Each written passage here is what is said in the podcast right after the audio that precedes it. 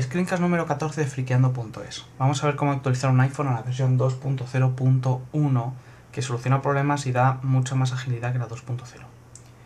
¿Qué vamos a hacer primero? Lo primero es siempre hacer copias de seguridad. Al pasar de una versión a otra, tal y como lo vamos a hacer nosotros, eh, se pierden datos, se pierden todos los datos. Así que vamos a guardar todo lo que teníamos que nos, que nos sirva o que podamos usar luego. ¿Cómo lo vamos a hacer? Lo vamos a hacer eh, con un programa que se llama CyberDAC o cualquiera tipo Transmit o FTP. Es un programa de FTP normal. Así que ejecutamos CyberDAC. Y eh, cogemos en el iPhone y nos vamos a ajustes, wifi y en, en nuestra red a la que estemos conectados de wifi al lado sale una bolita azul con una flecha, la pulsamos y donde pone dirección IP es donde lo vamos a poner. Aquí donde pone el servidor, poner la dirección IP, en mi caso es 192.168.1.55. Aquí le vamos a poner un nombre, por ejemplo, iPhone.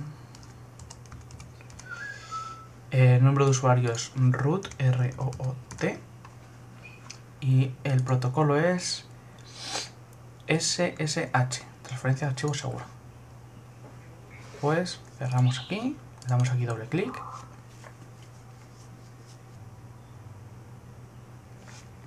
y nos va a decir que las llaves no coinciden y bueno, esto es una comprobación de seguridad. Le damos que siempre y entramos. Nos puede pedir contraseña. Yo esto como lo he hecho antes no me la pide, pero si os la pide es Alpine. A-L-P-I-N-E. Alpine. Vale, estamos dentro del iPhone y su sistema de archivos. Nos vamos arriba del todo. Nos metemos en bar. Mobile library. Y aquí nos metemos en notes. Y tenemos un archivo que se llama notes.db lo sacamos al escritorio. Estas son las notas del blog de notas. Y nos vamos a sms y sacamos el de sms.db ¿Por qué hacemos esto? Esto lo hacemos porque aunque iTunes nos hace una copia de seguridad, pero queremos hacer una instalación limpia, limpia de todo y que nos vaya lo mejor posible. Vale, aquí ya hemos terminado. Damos desconectar. Cerramos el programa. Y ahora necesitamos el programa para, para modificar el iPhone y necesitamos el firmware original.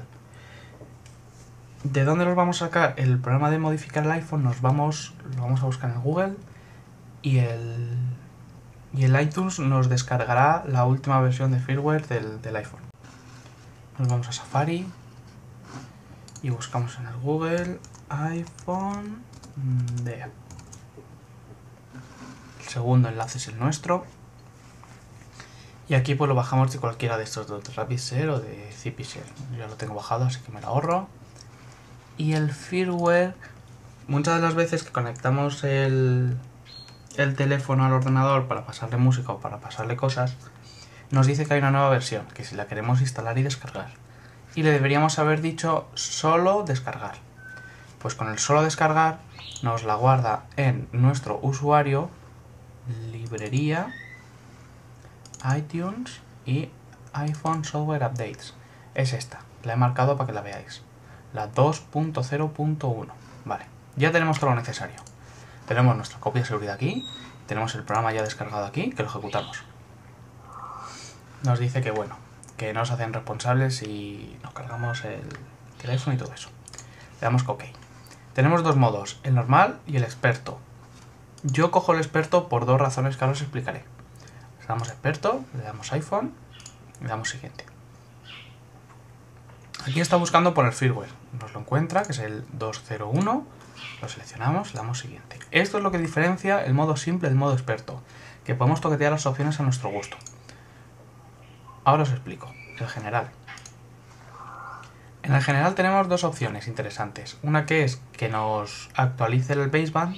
El baseband es el controlador del teléfono, digamos, de lo que es la parte telefónica. vamos a decir que sí. Y aquí pues lo dejamos igual, son 500 megas para aplicaciones y todo eso, así que eso no lo tocamos, eso va a gusto. Yo lo dejo, damos a siguiente. Y aquí es donde nos actualizaría el baseband. Si venimos de la versión 1.1.4 o anteriores, pues le damos que sí, que lo actualiza la última que es la 4.6. Esto influye en el propio teléfono y sobre todo en el servicio de localización de Google Maps y parecidos. Yo siempre lo pongo por defecto porque aunque lo tenga actualizado, hace la comprobación y si está mal o tiene que reparar algo, lo hace y si no, pues se salta el paso. Así que yo recomiendo dejarlo así. Eh, le damos a siguiente y aquí es donde donde instalaremos paquetes de Cydia. Cydia es como installer, se puede poner más cosas. Seleccionamos uno y aquí viene todo lo que podemos instalar desde el móvil con el Cydia. Pues si lo dejamos ya instalado de serie, eso que ganamos.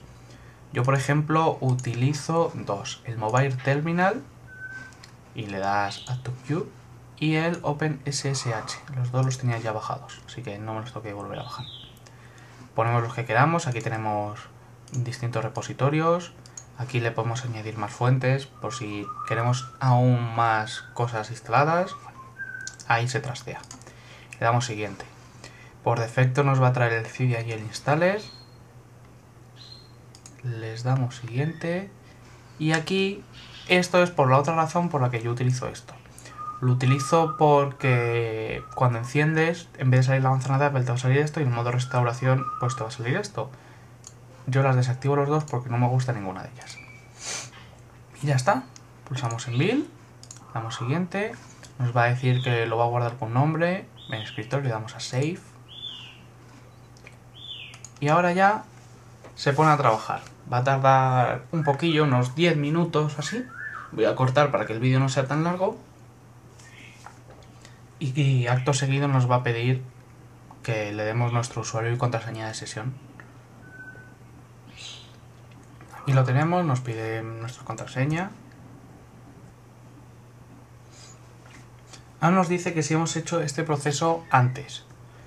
Por si acaso le decimos que no, bueno, pues le decimos que no. Yo en mi caso sí lo he hecho, pero pues si no lo habéis hecho, pues le vamos a decir que no. Ahora nos dice que conectemos el móvil al USB. Lo más sencillo es la cunita. Pues lo ponemos. Nos dice que lo apaguemos. Pues voy a coger y lo voy a apagar. Y ahora es cuando empieza lo divertido. Hay que estar muy atentos. El móvil está apagado. Nos preparamos para pulsar el botón Home y el de encendido que los mantengamos durante 10 segundos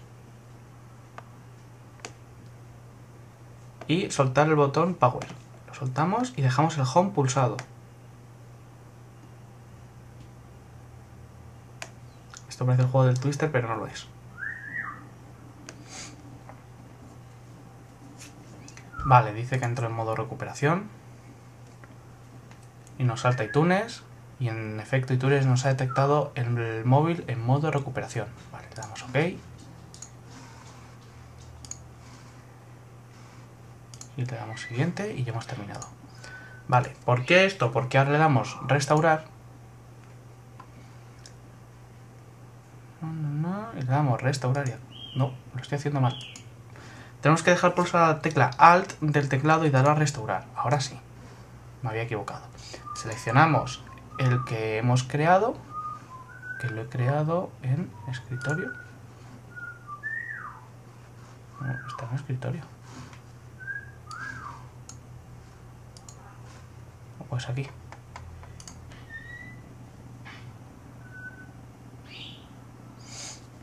Y ya empieza a instalarlo.